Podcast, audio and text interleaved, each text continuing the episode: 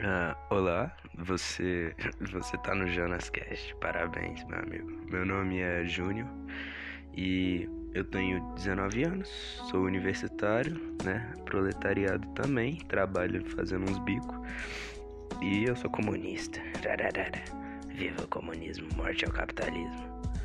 Bom, ah, esses tempos eu tava observando ouvindo uns podcasts diferentes. Tipo, eu descobri que o My Conquister tem uns dois podcasts. É um que é o Lavando Podcast e o outro que é ele o Somente, né? Que é tipo o canal 2 dele, o Falando Sério.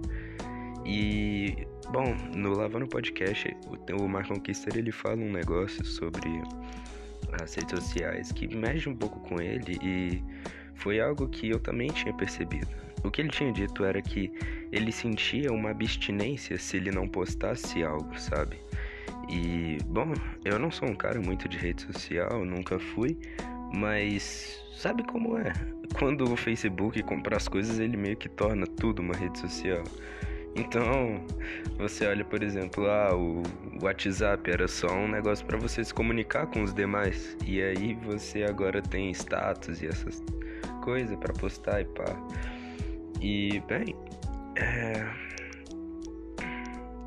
durante um tempo eu tinha saído e sumido por um para pegar um tempo para mim. Tipo, eu queria ver o quanto eu aguentava ficar sem é, esse contato com rede social, qualquer meio de comunicação. E bom, eu aguentei bastante. Eu peguei um tempo e comecei a fazer um, um tipo uma agendinha para mim todos os dias. E funciona, funciona bastante para mim, pelo menos.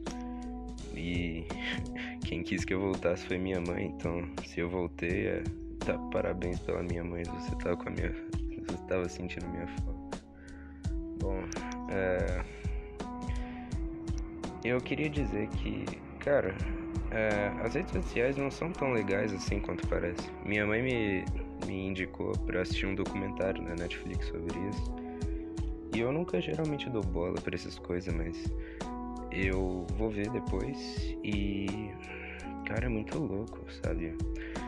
Você sentir tal abstinência. Eu lembro quando eu tinha um canal no YouTube, que nem faz tanto tempo assim, eu sentia mesmo uma abstinência. Eu falava, nossa, eu tenho que postar alguma coisa aqui. E. Bom, eu não considero o YouTube uma rede social porque eu não uso mais o meu canal, eu só assisto coisa.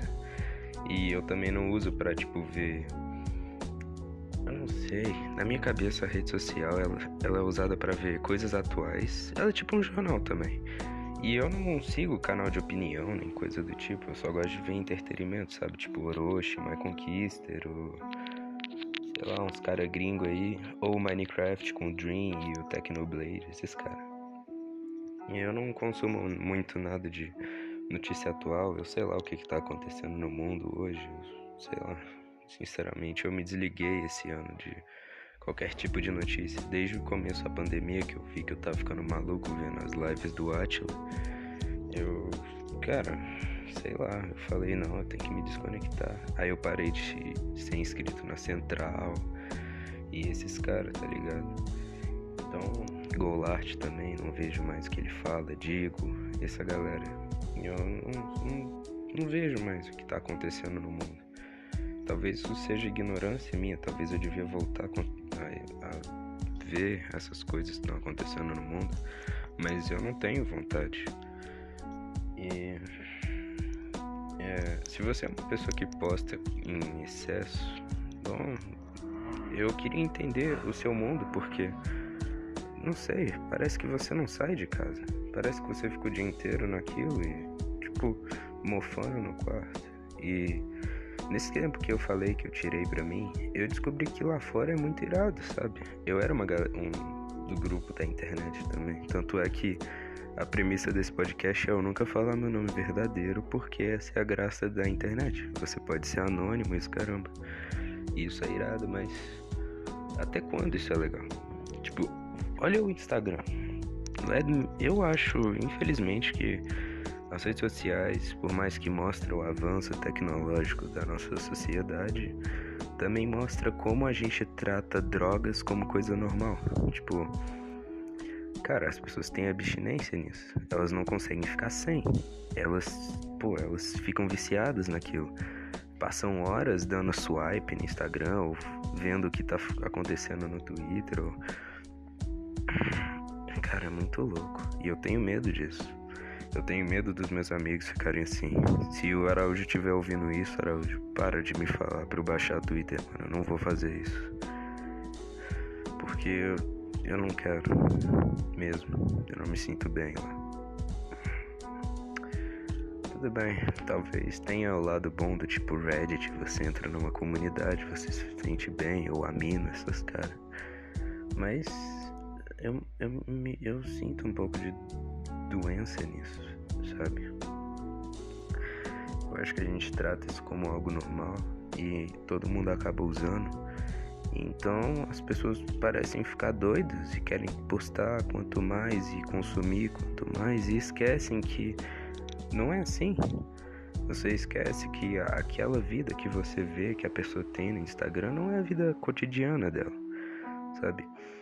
Aqui a, tudo que acontece no Twitter não é também tudo que acontece na vida real.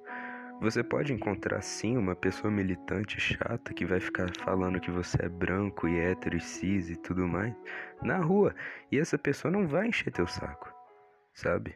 Tipo, eu conheço gente assim na vida real. E eu, eles são meus amigos. Tipo, essa, esse pessoal que eu conheço. Porque eles são legais comigo na vida real. Mas eu discordo gigantescamente dessas pessoas.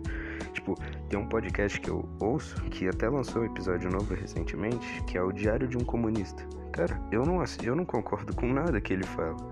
Eu só gosto de ouvir porque eu quero ver até onde a capacidade de pensamento dele vai eu, eu devo deixar isso como recomendação para vocês.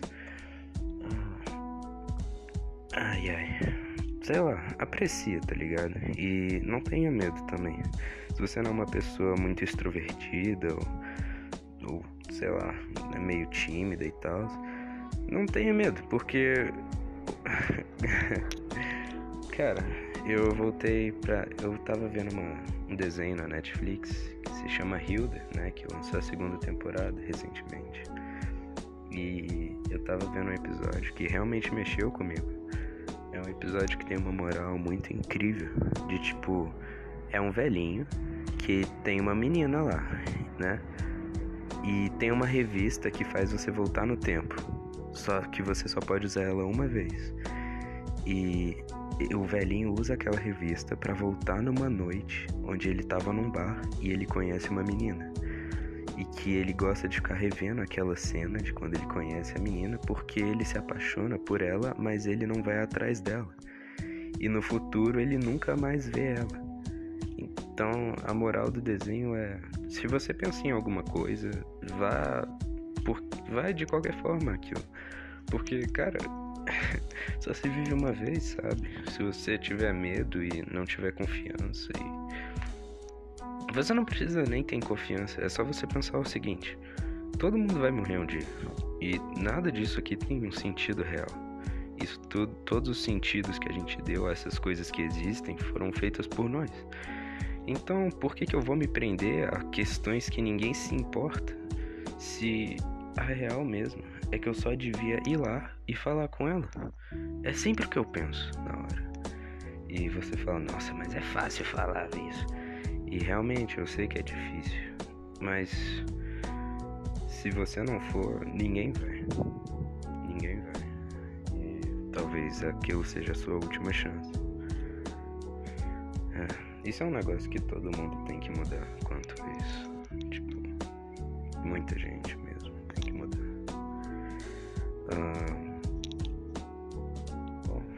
o Natal tá chegando pra cá e eu queria desejar um Feliz Natal para todo mundo que tá assistindo e possivelmente um Feliz Ano Novo também. Eu me sinto bem em ter falado isso que eu falei no podcast. Ontem eu tava mais bravo quanto a essa questão de rede social. Hoje eu tô falando mais tranquilo. Mas é isso. Acho que esse é o podcast de hoje. Só nove minutos. Se você gostou, por favor, compartilha. Eu sei que é só um diário meu, mas eu gosto quando as pessoas olham o que eu faço e fala, nossa, que legal. Então, compartilha, mesmo que não seja importante para você. Compartilha só para me deixar feliz. Até mais.